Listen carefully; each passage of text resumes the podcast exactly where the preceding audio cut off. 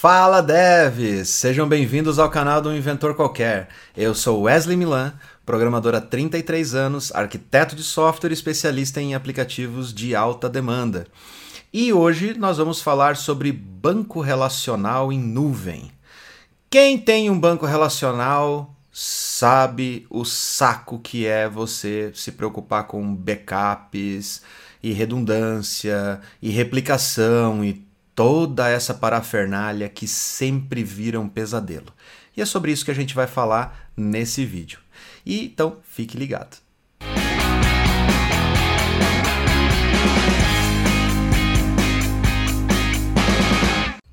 Bom, desde os primórdios da computação e da programação, nós temos que lidar com esta partezinha da nossa aplicação que de vez em quando se torna um grande pesadelo. Para quem é mais das antigas, lembra que lá nos primórdios da programação, nós começamos com bancos de dados mais arcaicos que funcionavam basicamente como arquivos locais. Muitas empresas na década de 90 desenvolviam aplicações inteiras utilizando Access como banco de dados. Sim, acreditem em mim. Empresas que na década de 90 tinham milhares de clientes em ERPs utilizavam Access como banco de dados. Mas existiam naquela época outros bancos de dados, como o Interbase, por exemplo. Né, o clássico Interbase. E aí, quem é tão velho quanto eu e lembra o que, que era Interbase? Vamos lá, vamos lá, levanta a mão, levanta a mão. Ah, aquele senhorzinho ali de bengala. Muito bem, parabéns, meu senhor, parabéns por estar vivo até hoje, conhecer Interbase e ter a capacidade de levantar o braço ainda. Muito bem. Mas, falando agora com a galera mais jovem, que todo mundo tá na onda do NoSQL, é, bancos de grafo e tudo mais, os bancos relacionais ainda têm o seu papel na parte tecnológica das empresas, principalmente nas empresas e principalmente dentro dos sistemas que requerem mais integridade, principalmente a integridade relacional, que é a principal característica desses bancos, manter uma integridade de ligação entre dados que vêm de tabelas diferentes e manter essas tabelas sincronizadas com relação às informações que elas têm. Garantir que, se existe uma chave estrangeira, vai existir um registro referente àquela chave estrangeira e que esses registros não vão ficar órfãos ou vão perder as suas dependências. Os bancos NoSQL ou NoSQL, que não dependem da linguagem SQL, não oferecem esse tipo de vantagem, apesar deles oferecerem outras vantagens para aplicações modernas que são muito importantes, principalmente as relacionadas à performance, porque as aplicações modernas demandam uma quantidade imensa de capacidade para responder a requisições, gravações e leituras simultâneas. Coisas que os bancos relacionais demoraram muito tempo para evoluir e ainda hoje é difícil competir com os novos bancos NoSQL. Para quem se lembra, lá atrás, na época do EPA, quando eu comecei a programar,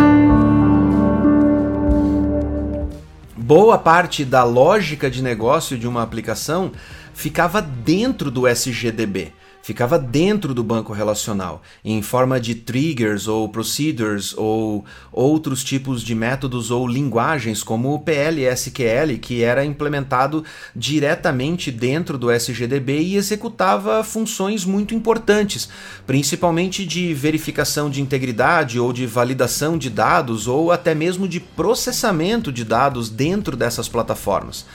Com o passar do tempo, as aplicações começaram a se tornar mais distribuídas e mais leves. E, claro, a capacidade computacional do nosso hardware cresceu muito, fazendo com que seja mais fácil você manter, versionar e dar manutenção nessas regras de negócio dentro da camada de aplicação do que era na época você ficar aplicando essas alterações dentro do banco de dados diretamente. E como a competição por performance veio aumentando aumentando exponencialmente nos últimos anos, retirar essas procedures e esses códigos com regras de negócio de dentro do banco de dados proporciona ao banco de dados ganhar performance, deixar de fazer coisas que não faz parte do core dele, do principal motivo de você estar tá usando um armazenador de dados. Dessa forma, nós evoluímos para plataformas de bancos de dados mais leves, mesmo as relacionais. Se você pegar as versões, por exemplo, do Postgres ou do MySQL de 20 anos atrás e comparar elas com as versões de hoje, elas estão significativamente mais performáticas. Mas tem um problema que ainda é recorrente que é o problema de manter essas bases de dados rodando.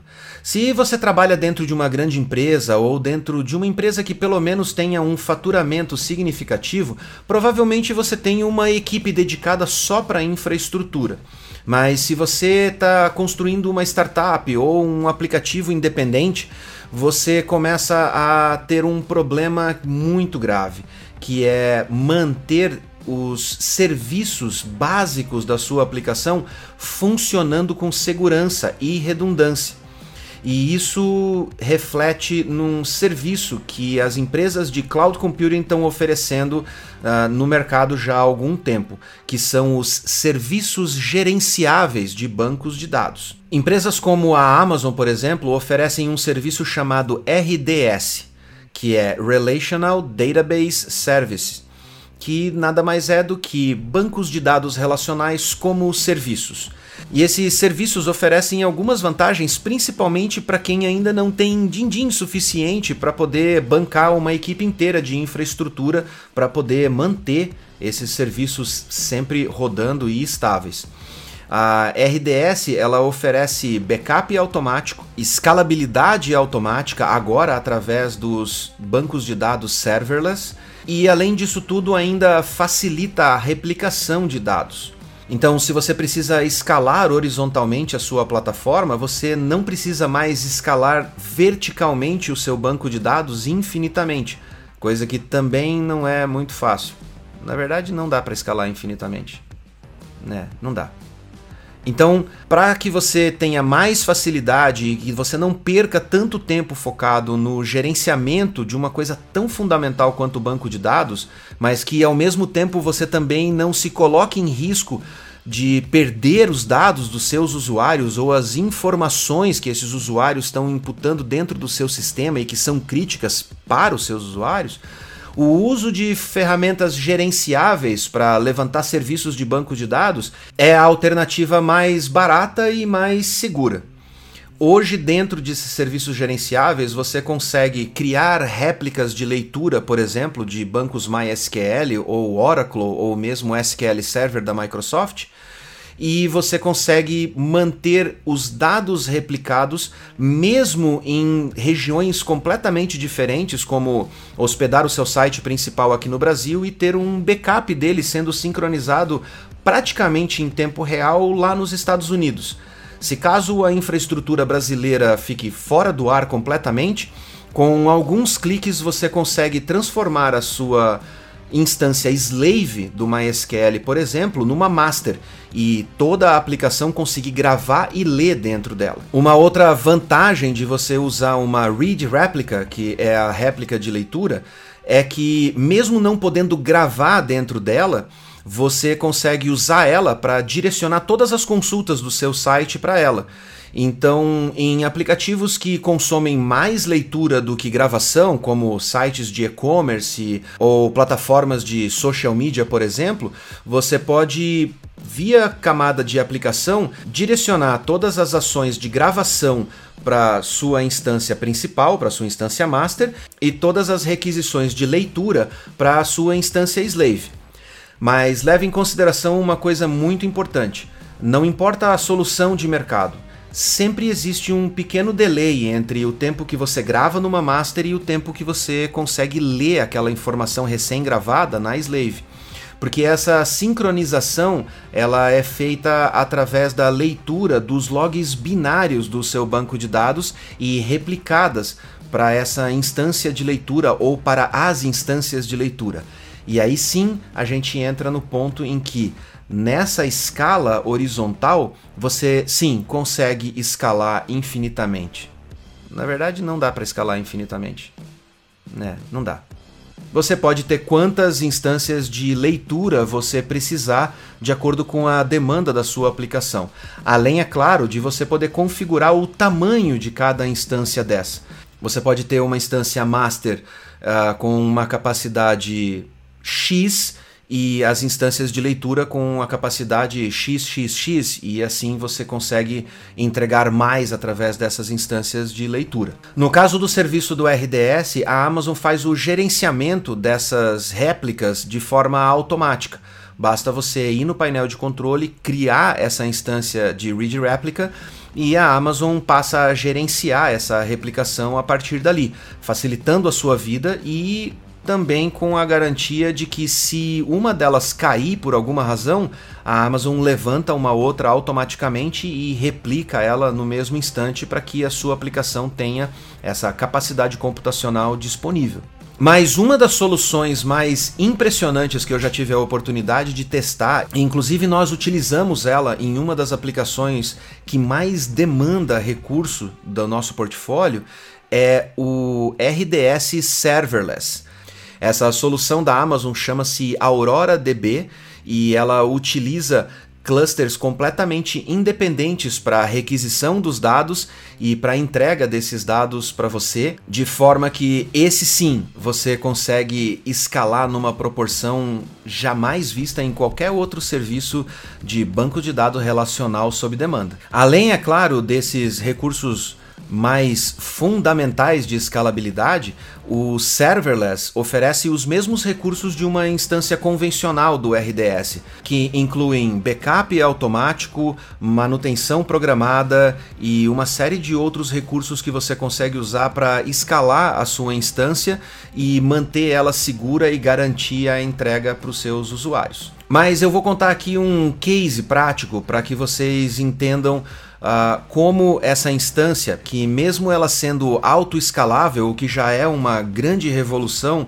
para a parte de bancos relacionais, ela também oferece mais performance, mesmo com a mesma capacidade computacional de uma outra instância convencional.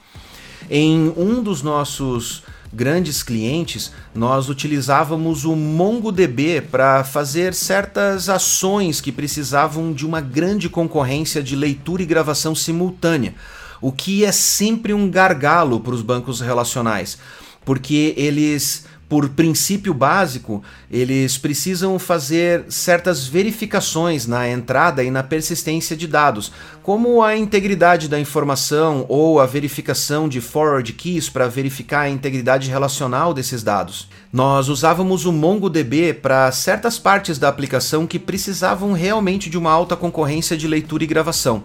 E na época nós fizemos benchmark com várias plataformas, inclusive CouchDB, o próprio DynamoDB, mas o que limitava a nossa capacidade de utilizar essas outras soluções eram algumas peculiaridades da demanda do cliente com relação a agrupamento de dados e cálculos que a gente precisava fazer no momento em que os dados eram requisitados do banco. Para isso, nós utilizamos, num primeiro momento, o MongoDB com o recurso de aggregate mas quando a Amazon finalmente colocou o RDS Serverless como uma instância em modo de produção e segura para se usar em produção, nós refizemos todos os nossos benchmarks comparando o MongoDB com uma instância do MySQL, que chama-se Aurora DB, uh, rodando dentro do serverless.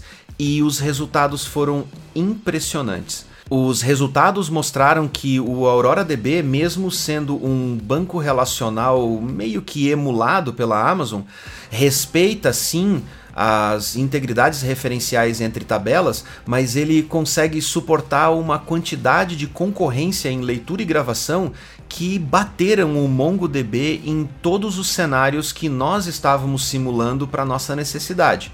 Veja bem, nós estávamos simulando um cenário específico para as nossas necessidades.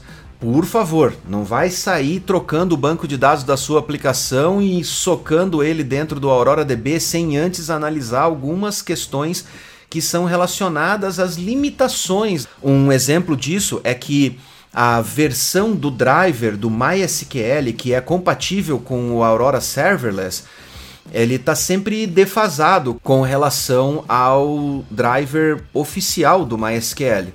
Outro ponto importante a se levar em consideração é que certos recursos, como o parseamento nativo de objetos JSON pelo próprio MySQL, não são suportados pelo Aurora DB. Então, se a sua aplicação utiliza esse ou outros recursos que eu não estou citando aqui por falta de conhecimento ou de necessidade, vá atrás para se informar e se você não encontrar essa informação específica dentro da documentação, crie uma instância do Aurora faça os testes e tente rodar a sua aplicação em modo de staging para validar se ela vai ser 100% compatível com as limitações que o Aurora DB oferece, antes de sair migrando a sua aplicação, por favor. Mas no caso dessa nossa aplicação, ele solucionou o problema e tornou a aplicação muito mais escalável, porque por padrão você consegue escalar a sua instância do Aurora DB para até 256 cores de processamento